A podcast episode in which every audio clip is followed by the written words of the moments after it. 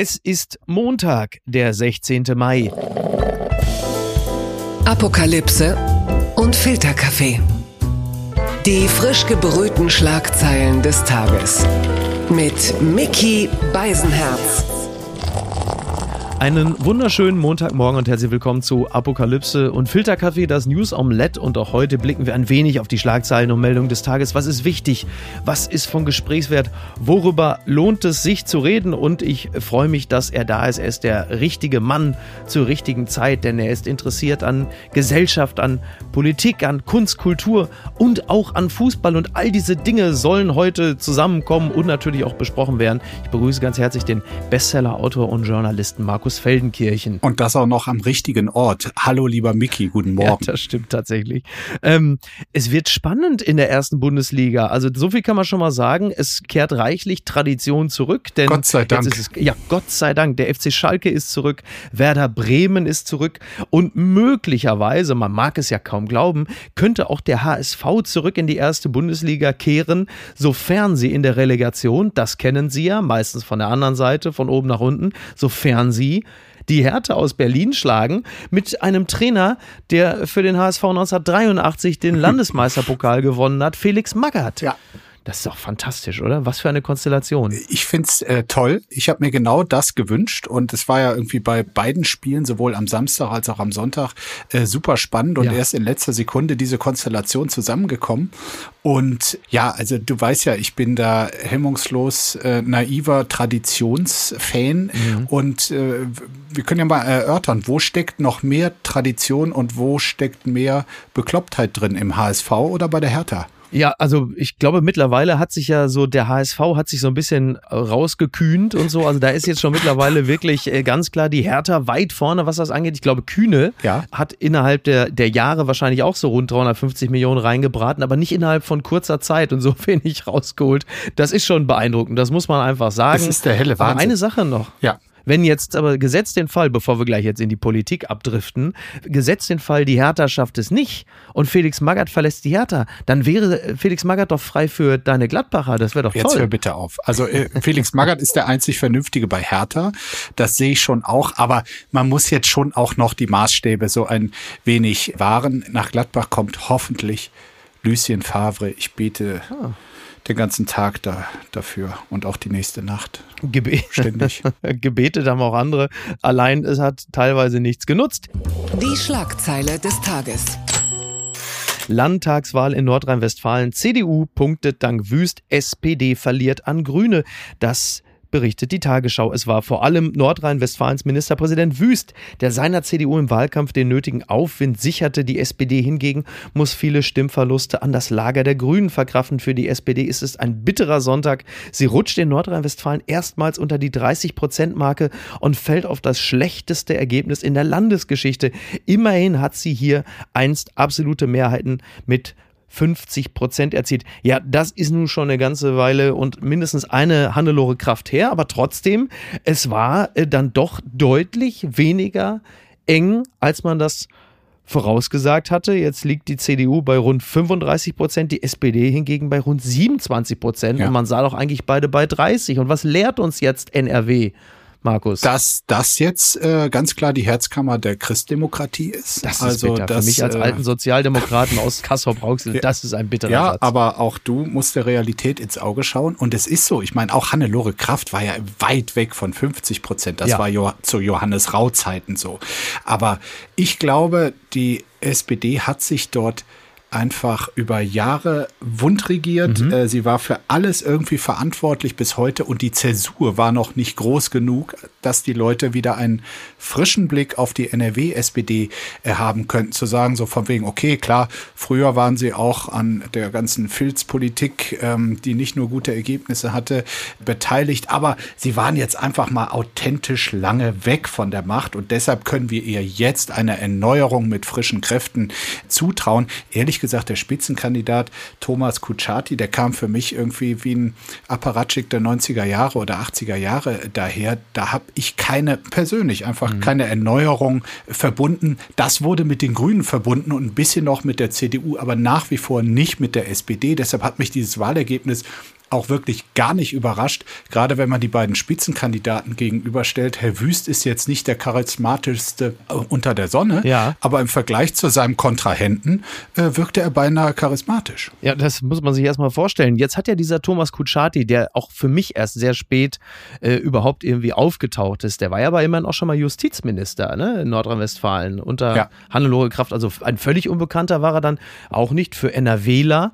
Der hatte ja nun geworben mit Olaf Scholz auf Plakaten und hat sich sehr, sehr an Olaf Scholz gekettet. Dummerweise stolpert Scholz gerade und, und rutscht auch so langsam schon die Bobbahn runter. Vielleicht ist das dann auch so ein bisschen das Problem gewesen. Wann hat man angefangen, die Plakate zu kleben und was entwickelte sich seitdem rund um Scholz? Ja, also ich glaube, es war ähm, so ein bisschen peinlich, kam mir das vor. Also Scholz ist jetzt ja auch nicht derjenige, der bei der Bundestagswahl 50 Prozent geholt hat. Es waren knapp 26. Insofern ja. ist er da jetzt auch nicht der Messias, an dem man sich äh, einfach nur an die Fersen heften muss und dann profitiert man davon. Wenn man es dann noch so plump und schlecht macht, also einem, einem Nicht-Messias auch noch schlecht hinterherlaufen, das kommt irgendwie anbiedernd rüber. Er war dann irgendwie wie der Scholz-Klon. Also das war einfach kein überzeugender Auftritt und 27 Prozent waren begeistert davon.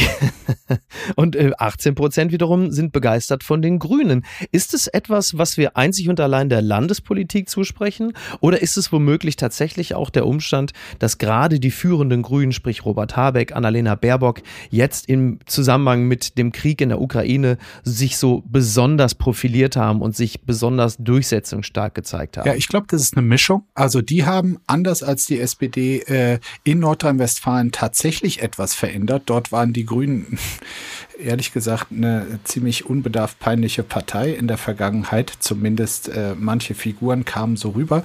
Und die neue Spitzenkandidatin dort äh, machte einen sehr frischen, überzeugenden äh, Eindruck. Und ich glaube, die Partei hat schon auch von ihr als der Spitzenkandidatin dort profitiert. Und dann ist natürlich der zweite Faktor. Also da gab es wirklich den berühmten Rückenwind aus der Bundespolitik.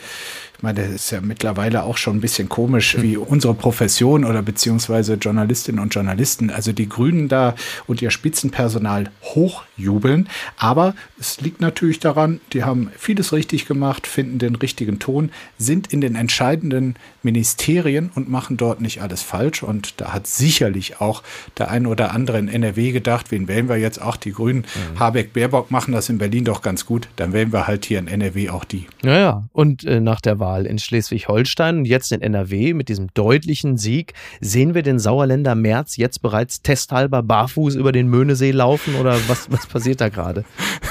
Also ich würde ja behaupten, beide Erfolge für die CDU in Schleswig-Holstein und in Nordrhein-Westfalen haben mit Friedrich Merz herzlich wenig zu tun. Das ist der. Das, das tut mir leid. Ich weiß, das klingt jetzt wie Majestätsbeleidigung, aber es ist so. Also mhm. Merz hat schon das Verdienst, dass er irgendwie die völlig derangierte Partei ein bisschen stabilisiert, auch einen gewissen Stolz zurückgegeben hat. Also ja. das geht mit ihm nach Hause, aber ähm, in Schleswig-Holstein war es Daniel Günther, dem die Leute mochten und auch eine Führungsstärke zugetraut haben. Und Henrik Wüst in Nordrhein-Westfalen, obwohl er noch nicht so lange Ministerpräsident ist, hat er erst vor acht Monaten von Armin Laschet übernommen. Ja. Bei ihm, von wem? Von Armin.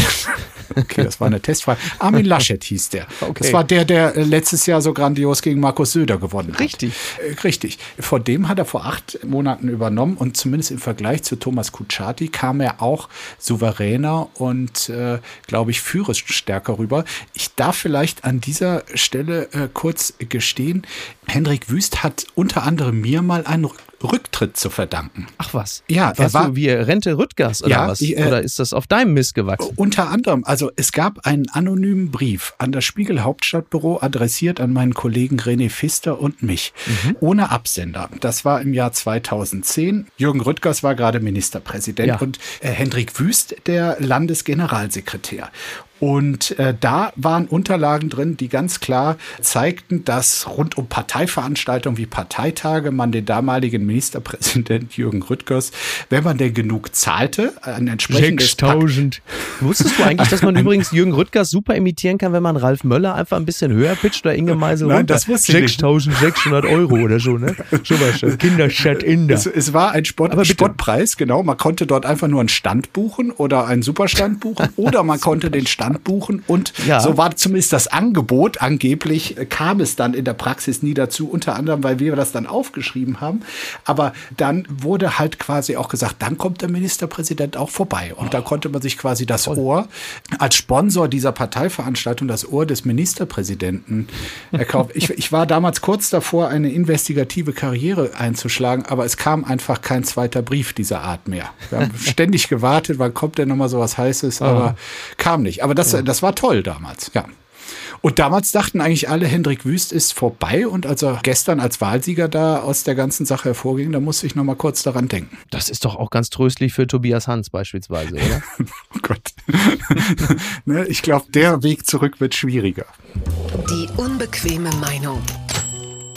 Endlich darf ich mal Radio Neandertal zitieren. NATO ringt in Debatte zu Norderweiterung um Geschlossenheit und die unbequeme Meinung ist natürlich, dass die Türkei das alles gar nicht so toll findet. Russland drängt Finnland und Schweden mit seiner Kriegspolitik in die Arme der NATO. Doch nicht alle Verbündeten heißen die Nordländer herzlich willkommen. Die Türkei knüpft ihr Ja zu einem NATO-Beitritt Finnlands und Schwedens an Bedingungen und bedroht damit die Geschlossenheit des Bündnisses im Auftreten gegenüber Russland. Ja, die 30 Außenminister der Bündnisstaaten Staaten, die äh, haben sich getroffen und äh, da ist es so, dass die Türkei am Wochenende Unterstützung im Kampf gegen die verbotene kurdische Arbeiterpartei PKK und die Kurdenmiliz YPG in Syrien verlangt hat. Und jetzt ist es halt eben mit dem NATO-Beitritt der Schweden und Finnlands dann vielleicht doch nicht so, äh, wie sagt der Bayer, Akemate Wiesen, wie man das zwischenzeitlich mhm. dachte, denn Erdogan ist nicht so völlig begeistert davon. Unter anderem deshalb, weil er sagte, dass skandinavische Länder Gasthäuser für Terrororganisationen sein. Wo nimmt er das denn jetzt her? Ich weiß es nicht. Also es ist der völlige Wahnsinn. Ich hatte es aber die ganze Zeit, war ich mir sicher, da kommt noch was. Also mhm. als der NATO-Generalsekretär Stoltenberg äh, sagte, also dass äh, der, der Antrag aus Finnland, dass äh, alle 30 seien dafür. Ich hatte Erdogan die ganze Zeit im Verdacht, dass er das ja nicht einfach so durchwinken kann und dass ja. der das zu irgend, zumindest zu irgendeinem Trick für sich selber noch irgendeine Verbesserung rauszuholen nutzt. Hm. Und genau das geschieht jetzt gerade. Ja, ich wollte gerade sagen, Erdogan ist doch jetzt unser unser Freund. Also Baerbock saß da auch letztens noch mit Cavusoglu und sagte, ganz starker Partner und jetzt plötzlich das. Naja, ich glaube, dass Erdogan sich tatsächlich irgendwie die eigene Bedeutung auflädt, indem er sich in so einer Art Mittlerrolle mhm. äh, sieht. Also diese Farce von Verhandlungen, die es zwischen Russland und der Ukraine gibt, fanden ja zum Teil auch auf türkischem Boden statt und äh, angeblich unter türkischer Vermittlung. Es war natürlich alles so schlecht, äh, dass es ja auch überhaupt nicht den Spur eines positiven Ergebnisses aus diesen Verhandlungen bisher gibt. Ja. Aber äh, ja, also ich glaube, er, er, sieht sich da, um diese Rolle des Mittlers, zumindest des selbstempfundenen Mittlers, äh, weiter zu haben, hm. denkt er jetzt, glaube ich, also ich musste auch Putin signalisieren, dass ich in diesem Bündnis, was Putin so fürchtet und so hasst, weiter das Störfeuer bin. Und das ist, steckt, glaube ich, auch hinter dieser Skepsis, die er anmeldet, äh, bezüglich eines finnischen Beitritts. Der übrigens, wenn es denn dazu käme, wirklich historisch wäre, ja. weil die Finnen hatten aus gutem Grund für sich all die Jahrzehnte gesagt, nein, letztlich aus Angst äh, vor Russland gesagt, wir fahren besser Mhm. Wenn wir äh, nicht in die NATO gehen, das ist so ein bisschen so das, was bei uns ja auch Teile der Gesellschaft, äh, wir fahren besser, wenn wir Putin nicht ganz so viel provozieren. Ja, ja. So, und genau. das Ende dieser Entwicklung wirklich über Jahrzehnte sieht man an Finnland jetzt. Jetzt stehen sie doch da und auch die ganze Bevölkerung, die, wo es immer nur laut Umfragen 20 Prozent oder so für eine NATO-Mitgliedschaft gab, selbst nach der äh, Annexion der Krim 2014 waren die Umfragewerte so, jetzt sind es äh, angeblich drei Viertel der finnischen Bevölkerung, die sich das wünschen.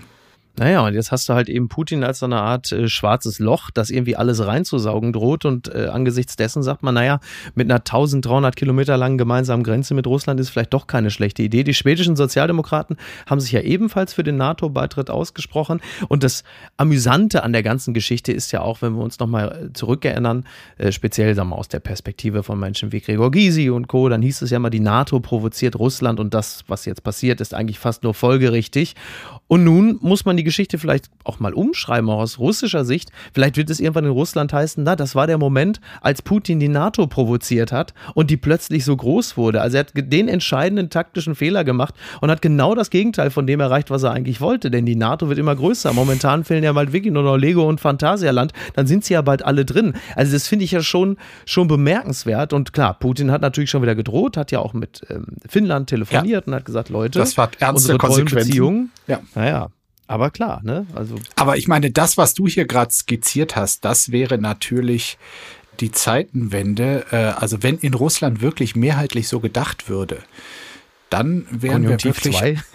ja. dann wären wir wirklich, äh, auch was den dauerhaften Weltfrieden angeht, äh, um einige Schritte weiter. Ich fürchte nur, dass diese doch gar nicht so ungeschickte oder beziehungsweise so dumm dreist, dass sie wieder erfolgreich ist, äh, russische Staatspropaganda es noch einige Monate dauern wird, bis sich ja. diese Sichtweise dort auch durchgesetzt hat. Das hat mich überrascht.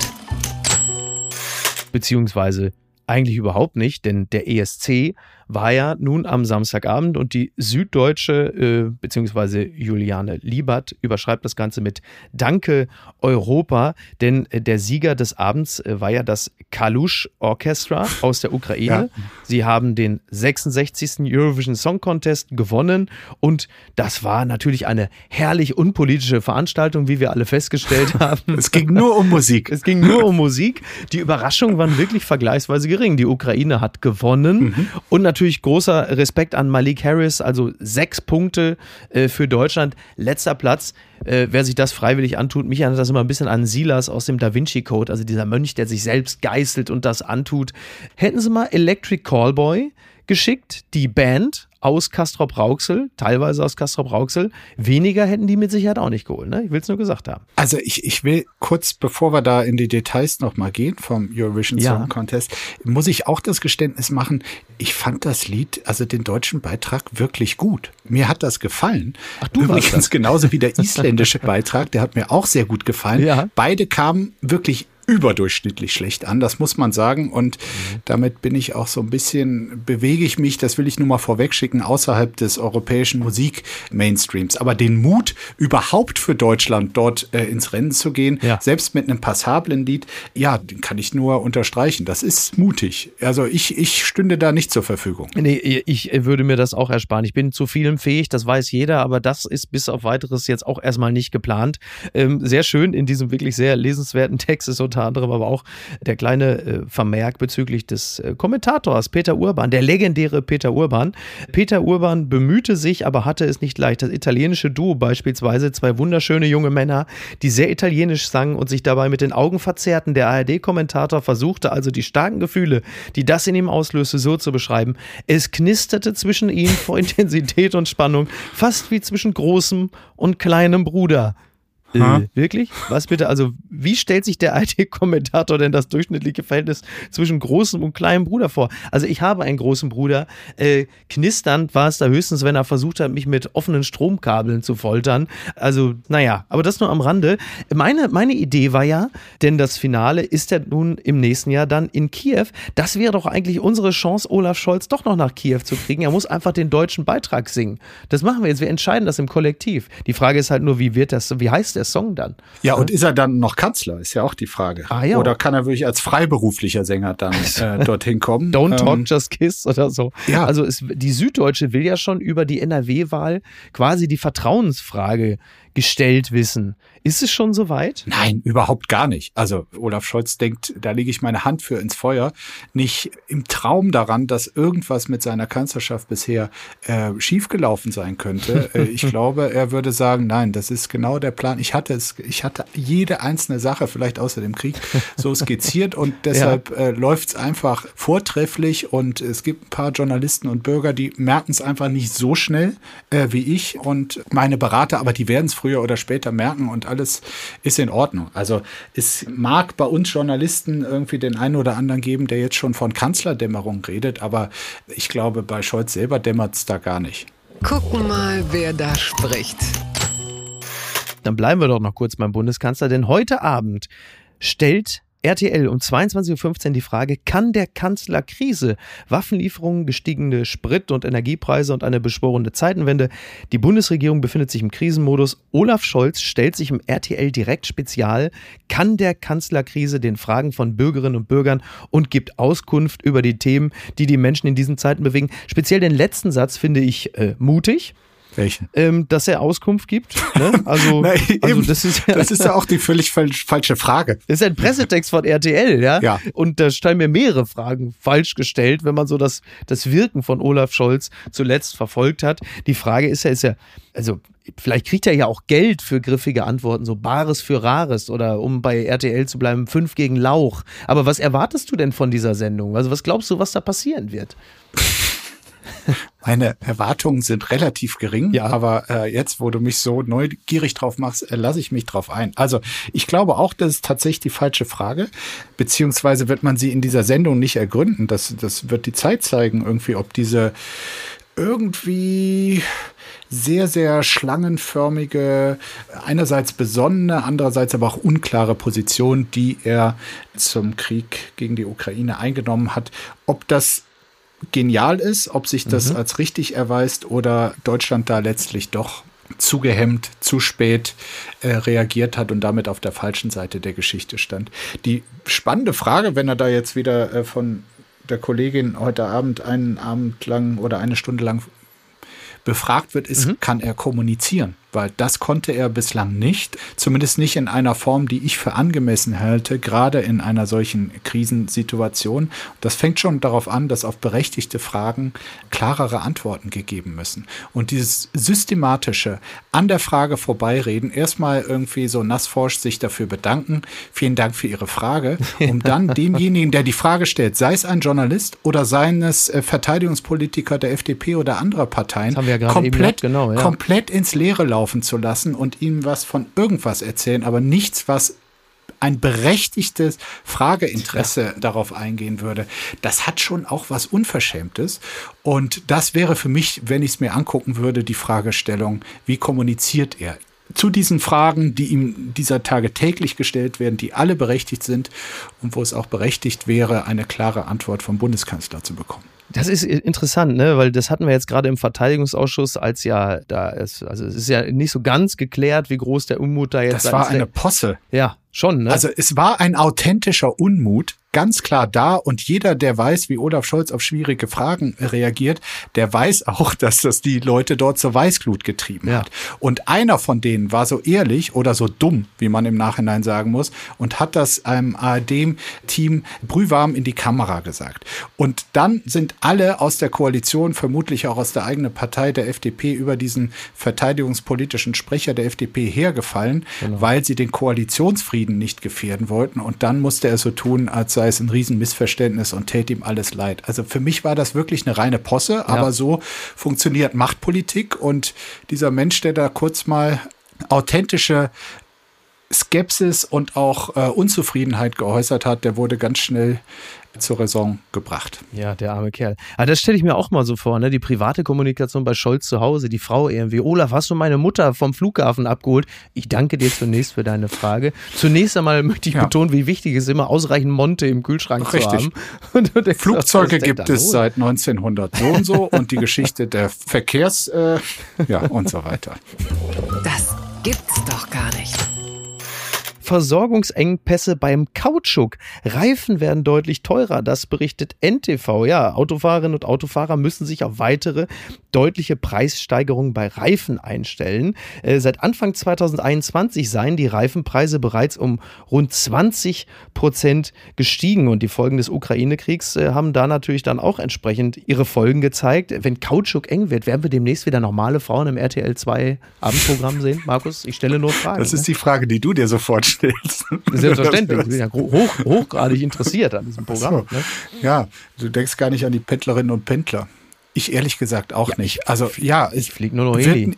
ich weiß, aber wird nicht alles teurer? Ja, Also ja. gut, jetzt ist Kautschuk vielleicht noch mal ein bisschen ein paar Prozente mehr, weil es eben von dort kommt. Aber Genau. ich meine, die, die Inflationsrate von sieben Prozent und mehr. Das ist auch eine Zeitenwende. Und das sind die Folgen des Ganzen, die werden dramatisch sein. Total. Also da ist die, die Reifenkrise, glaube ich, noch eine der überschaubareren. Wobei es in den USA, glaube ich, jetzt ganz leicht runtergegangen ist, die Inflation. Ne? Das habe ich irgendwie am, glaube ich, am Freitag oder so vernommen. Da habe ich schon mal ganz kurz so leicht aufgeatmet und sagte, ah, möglicherweise gibt es da jetzt schon eine, eine Trendumkehr, aber vermutlich ist das schon deutlich zu früh, äh, das zu sagen. Naja, das hängt ja, also ein Teil der Inflation hängt natürlich mit den gestiegenen Energiekosten äh, bei uns zusammen. Und da wir einfach durch eine so absolut hanebüchene Energiepolitik der vergangenen Jahrzehnte, die wir vor allem Gerhard Schröder und Angela Merkel zu verdanken haben, so abhängig von russischer Energie werden, ist das für uns alles teurer als für die Amerikaner, diese Zeitenwende. Und Stimmt, ja. das hat Auswirkungen auch auf die Inflation. Die gute Tat des Tages zitiere nochmal NTV, ausdrückliche Ablehnung nötig. Schweiz stimmt für radikale Organspende-Regel. Bislang gilt in der Schweiz wie in Deutschland, man muss zustimmen, Organspender zu werden. Die Schweizer haben sich mit deutlicher Mehrheit für eine radikale Änderung bei der Organspende ausgesprochen. Künftig gilt jeder Mensch in der Schweiz als potenzieller Organspender, der dies zu Lebzeiten nicht ausdrücklich abgelehnt hat. Die Regierung will das Transplantationsgesetz entsprechend ändern und bekam dafür bei der Volksabstimmung nach ersten Hochrechnung des Umfrageinstituts 59 Prozent Zustimmung. Also ich bin ja normalerweise kein großer Fan von äh, Volksabstimmungen. Ne? Die Quote von weiß ich nicht, Schwiegertochter gesucht und so ist ein guter Beleg dafür. Aber das muss ich sagen, das ist mir natürlich sehr, sehr äh, positiv aufgefallen, da ich, klar, sonst wäre es mir ja nicht positiv aufgefallen, da ich grundsätzlich dieser Lösung sehr zugeneigt bin. Diese Widerspruchslösung, die gilt ja bereits in zum Beispiel Frankreich, Irland, Italien, Österreich und Spanien. Ja. Also das ist jetzt auch nicht exotisch, nur in Deutschland beispielsweise, da ist es bislang noch nicht so. Und es ist wohl so, dass auf rund 10.000 Patientinnen und Patienten gerade mal 1.000 Organspender kommen. Und, und die kann man Zahl, in etwa ausrechnen. Die Zahl ist wirklich krass. Ja, also oder? ich verstehe jeden Menschen und mir ging es lange auch so, dass einem das ein bisschen unheimlich vorkommt. Mhm. Aber dieses ein bisschen Unbehagen und unheimlich sein sollte einfach in der Gewichtung äh, nicht schwerer wiegen als die reale Chance, einem, der ansonsten sterben würde oder einem Mann oder einer Frau das Leben zu retten. Und sich das bewusst zu machen, also dieses, dieses natürliche Unbewagen, was passiert da mit meinem Körper, selbst wenn ich schon tot bin, ja. will ich das so. Dagegen steht halt in vielen Fällen ein Mensch, der vermutlich noch lange weiterleben kann. Und ähm, ja, bei uns gab es diese Debatte vor zwei oder drei Jahren genau. intensivst, ob es das nicht auch geben soll. Auch, Jens Spahn äh, hat das Ganze ja äh, nochmal ähm, auf Tapet gehoben. Ne? Genau, ne? und äh, dann gab es halt diesen Kompromiss, dass okay, es sollen die Leute noch häufiger damit konfrontiert werden, mhm. sich überhaupt dazu aktiv verhalten zu müssen.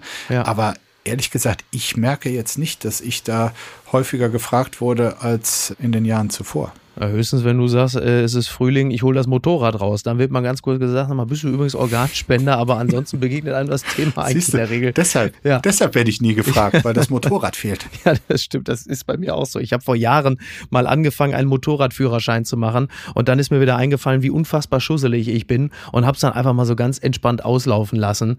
Das Leben ist sowieso schon gefährlich genug. Ähm, hast du mal gesehen, alleine die E-Scooter, wenn die Leute, die auf E-Scootern entgegenkommen, wie unfassbar schnell schnell die sind. Ja. Also jetzt mal nur so also am Rande. Das kenne ich, weil Wahnsinn, ich fahre fahr da täglich äh, Ach, du? mehrere Stunden ja? mit rum. Ach, guck mal, siehst du. Ja, also ich fahre sie sehr gerne. Ja. Sie äh, sind einfach schneller, sie stinken weniger als Autos und sind tausendmal unfreundlicher. Also für die, für die Stadt ist der E-Scooter ideal. Aber die Statik, diese Mini-Reifen und der Schwerpunkt, der so weit vorne liegt, das ist eine Todesfalle. Okay, ich, äh, ich werde es ich nochmal überprüfen. Ja, gut, also, aber danke für die Warnung. Ja. Mad Dog Feldenkirchen, er scheut nichts. okay, gut. Bitte empören Sie sich jetzt auch eine Möglichkeit voranzukommen. Scheitert das 9-Euro-Ticket an den Ländern? fragt die Süddeutsche. Nahverkehr, das vergünstigte Ticket und die Spritpreissenkung sind Teil des Entlastungspakets, mit dem die Ampelkoalition auf die hohen Energiepreise reagiert. Während die Deutsche Bahn schon den Verkaufsstart für die Rabatttickets ankündigt, ich glaube am 23. Mai könnte man es theoretisch kaufen, eskaliert der Streit um die Finanzierung. Baden-Württemberg und Bremen stellen bei einem Aus auch den Tankrabatt in Frage. Ja, am Ende geht es natürlich vordergründig erstmal darum, dass man sagt, sagt, naja, das soll bitte der Bund komplett alles übernehmen. Ich glaube, es sind wie viel? 2,5 Milliarden Euro, sagt Volker Wissing. Ja. Äh, so viel übernimmt der Bund. Und aber mehr aber nicht, Länder, genau, mehr nicht. Aber mehr nicht, genau. Und die Länder, jetzt beispielsweise Bayern und Bremen, sagen schon, nein, nein, mein Freund, äh, wenn ihr das nicht komplett übernehmt, dann sind wir nicht dabei. Ist das jetzt ein berechtigtes Anmerken der Probleme oder ist das auch schon wieder eine Art Taktieren und ist es Parteipolitik? Also ich lobe die bayerische Staatskanzlei nicht regelmäßig, mhm. aber in diesem Punkt äh, finde ich es absolut richtig, darauf hinzuweisen, weil Sie sagen ja auch, wegen gestiegener Personal- und Spritkosten kann es da durchaus sein, dass diese Maßnahme, ja. drei Monate so ein Ticket für neun Euro rauszuhauen, äh, nochmal 1,5 Milliarden Euro mehr kostet. Ja. Und das war natürlich ein Schritt der Bundesregierung, auch der Ampelregierung, um da etwas vom Bund aufzufangen, was auch vom Bund, nämlich die energiepolitische Zeitenwende angekündigt wurde und dass sie dafür dann auch für die Folgen Verantwortung tragen, finde ich erstmal richtig. Und es zeigt für mich aber auch, dass in dieser Ampelkoalition im Bund nach wie vor vieles unausgesprochen ist. Einerseits wollen viele dieses Zeichen setzen, Entlastung. Mhm. Auch die Grünen wollen natürlich, okay, dann machen wir den öffentlichen Nahverkehr attraktiver. Viele kommen vielleicht dadurch das erste Mal richtig damit in Berührung und denken, ja. ach, warum steige ich nicht um? Das ist also richtig politisch gewollt. Und dann ist aber die FDP, äh, die sagt so, es gibt hierfür einen Deckel. Ja. Und äh, wir wollen es halt nur so halb. Und das wird an so vielen Reformmaßnahmen sichtbar. Also ich glaube, da sollte eher die Ampelkoalition nochmal in Klausur gehen, was sie wirklich beherzt wollen, als jetzt in diesem Fall über die Kritik aus Bayern herzufallen. Auf Sylt zünden sie natürlich sowieso schon bereits Kerzen an, dass das im Bundesrat dann halt eben nicht durchgewunken wird, dieses 9 Euro. Dass die Leute nicht kommen. Dass die Leute einfach nicht kommen. Und, und, du, ja und du, da allein bleibst. Deiner ja, Lieblingsinsel. Selbstverständlich. Der Reichen und Schönen. So ist so es. Ist es. So ist es. Okay, ja, dann wünsche ich dir einen schönen Sommer. ja, danke schön. Ich bin mit den drei Huskies da, also das wird alles ganz herrlich. Unbegrenzte Unmöglichkeiten. Indisches Paar will Enkel und verklagt Sohn und Schwiegertochter. Die Klägerin und Mutter des Angeklagten fordert, dass ihr Sohn innerhalb eines Jahres ein Kind bekommt. Ansonsten verlangt sie eine finanzielle Entschädigung. Das berichtet der Standard. Eine Meldung aus Neu-Delhi. Ein indisches Paar, äh, die haben Sohn und Schwiegertochter verklagt, weil die keine Kinder haben. Die Mutter des Angeklagten und Klägerin fordere vor dem Gericht in der Stadt Haridwar, dass ihr Sohn und seine Ehefrau innerhalb eines Jahres ein Kind bekommen. Ansonsten fordert sie eine Entschädigung von 50 Millionen Rupien Immerhin 613.000 Euro, wie das indische Rechtsportal Bar and Bench am Donnerstag berichtete. Die Frau argumentiert, dass das Paar sie mit ihrer Kinderlosigkeit seelisch foltere. Jetzt sei dazu gesagt, dass dieses Paar also bewusst äh, sich noch nicht um das Kindermachen kümmert, zumindest nicht in der Form, wie es gewünscht ist. Also nicht so, als dass sie es versuchen würden und es klappt nicht, sondern die planen wohl kein Baby und da sagt halt einfach äh, auch der Vater des Angeklagten, äh, dass das einfach den Schmerz, äh, dass man da jetzt auch mal kompensiert werden möchte. Ja. Tja, also, also sind Probleme, die hätte Bushido jetzt mit seiner Frau in dem Sinne nicht. Die sind da schon mal einer Millionenklage entgangen. Ja, der hat da richtig reagiert. Also ich verstehe die Eltern nicht. Also wenn es irgendwie so, äh, noch irgendeinen wirtschaftlichen Hintergrund hätte, aber wegen seelischer, also das ist ja, weil die, ja sorry, also da bin ich ja, jetzt mal auf der, nee, da bin ich auf also Seite bitte. des sich verweigernden Paares, also die, die, die müssen doch irgendwie mal äh, untersucht werden, diese Eltern. Ja, naja, es ist wohl so, also die Klägerin rechtfertigte die Klage damit, dass sie ihren einzigen Sohn mit viel Liebe erzogen habe und immer viel Geld ausgegeben habe. Die Eltern hätten ihm etwa eine gute Pilotenausbildung in den USA finanziert oder 500.000 Rupien für Flitterwochen in Thailand gegeben gegeben. Ja, da kann man doch mal erwarten, dass man dann so, so wie der Werthers echte Opa dann am irgendwann auch mal so einen Enkel auf dem Schoß sitzen hat, ne? Wo kommen wir denn da hin? Wenn du das meinst, von mir aus. Nächstes Thema bitte. Okay. Sowas kann man sich nicht ausdenken. Du hast ja um das nächste Thema gebeten, da kriegst du jetzt zum oh Schluss oh Gott, das auch noch auf die Ohren gehauen. Jetzt? Mario Basler zieht in das Sommerhaus der Stars, berichtet T-Online. Bald geht es im Sommerhaus der Stars wieder um 50.000 Euro. Nun hat der Sender RTL bekannt gegeben, welche Promi-Paare um das Geld kämpfen werden. Darunter sind ein bekanntes Trash-TV-Gesicht und gleich zwei Fußballer. Achso, das ist ein Unterschied. Das war mir jetzt nicht bewusst. Ja, also Mario Basler, die Niveauoffensive bei RTL trägt erste Früchte. Ne? Die Verwertungskette funktioniert bei RTL. Ja. Mario Basler, gestern noch Stern TV, heute Sommerhaus. Vorsicht, Jan Hofer, es kann ganz schnell gehen. Ne? Aber ist doch toll. Jetzt ist er allerdings natürlich, wenn er ins Sommerhaus geht, ist natürlich für Gladbach dann schlecht. Da kann er schon mal dann auch da nicht mehr Trainer werden. Ja, ne? Gott sei Dank. Also ich meine, das ist, äh, nee, aber wenn er da jetzt mit RTL, vielleicht kann er auch irgendwie heute Abend dem Kanzler schon direkt eine Frage stellen, irgendwie, Stimmt. dass da auch so ein bisschen Cross-Promotion äh, funktioniert. Sollst mal eine Schnauze aufmachen, Scholz, nicht immer da drum rumrede. Sollst mal hier Klartext, rede mal tantalos mit den Leuten. So, jetzt mal hier klare Kante. So halt, finde ich gut eigentlich. Stell ich mir, stell, stell mir schön vor. Mir, mir taten Ex-Profi-Fußballer, die in solche Formate gehen, bisher immer leid. Äh, Eike Immel, der ja irgendwie tatsächlich da ja mal im Dschungelcamp auch Stimmt. war, weil er ja äh, kaputt höchst verschuldet war. Ja. Bei Mario Basler könnte ich mir vorstellen, der hat sogar einfach nur Bock drauf. Das glaub Der ich muss auch. da gar nicht hin. Ja, ja. Hat aber was zu tun, ne? Ja, glaube ich wirklich, ne? So, aber wenn er dann irgendwie da ist und dann plötzlich was machen muss, wird er wahrscheinlich auch so, ich hab keinen Bock, deine blöde Spielchen mit dem Bekloppte da. dann wenn ich in Haus will, bitte irren. Besoffene Geisteskrank, dann kann ich auch zurück zum FC Bayern gehen. Ich will nur sitzen, will mal Wodka Lemon trinken, alle rauchen. Jetzt muss ich da eine blöde Spielchen machen. Also ich bin mal gespannt, ob sein bekannter Trainingseifer sich da auch im Sommerhaus der Stars fortsetzt. Aber ich glaube tatsächlich auch, also des Geldes wegen ist er nicht da. Ja, und wenn man ihn nicht gut versteht, kannst du ihn auf jeden Fall herrlich äh, synchronisieren. Äh, ich sehe aber gerade hier auch im Ja. Line-Up der Fußballspieler Sascha Mölders ist auch da. Und Sascha Mölders war Plauze tatsächlich, Mölders, ne? also vom Mölders hatte ich immer Riesenrespekt. Ja. Das ist jetzt was für Feinschmecker. Ja. Aber ähm, Sascha Mölders sollte man ruhig nochmal googeln. Also Ja. Mölders und Basler, das, das schaue ich mir ehrlich gesagt vielleicht auch an. Ja, eigentlich ja, ne? Ja, Eigentlich ja. ja. Also, wo du gerade von Feinschmeckern sprachst, dann will ich dir noch hinten raus noch so einen kleinen Gastro-Tipp geben. Das ist mir nämlich aufgefallen. Bei Netto gibt es jetzt offensichtlich den sogenannten Big Mac Salat. Das ist so ein großes Einwegglas und da drin sind, das sieht man dann halt einfach nur Hackfleisch, Sandwich-Käsescheiben, Gewürzgurken, Eisbergsalat, Bratöl, Mayonnaise, Weißweinessig und das muss man einfach so in ist wie so eine Art Schichtsalat, aber halt eben nur dann die Zutaten von einem Big Mac und das wird bei Netto angeboten als Big Mac Salat. Das ist doch toll. Ich möchte Big Mac Salat. Gut. Ist das nicht Wahnsinn? Also äh, treffen wir uns demnächst mal auf dem Big Mac Salat. So machen wir es. Oder? Ja, also da ist sehr vieles drin, was nicht besonders gesund ist und, und wenig genießbar ist. Das könnte also im Grunde genommen schon auch so eine, so eine Koalition jetzt in NRW sein, die uns da erwartet. Wir gucken mal, was passiert. Ansonsten äh, bedanke ich mich ganz herzlich bei dir. Was soll ich dir sagen, Markus? Es ist immer eine große Freude mit dir. Und äh, wem drückst du jetzt eigentlich zum Schluss noch die Daumen? HSV oder Hertha? Wer wird's denn? Also Daumen drücken oder Prognose? Anders.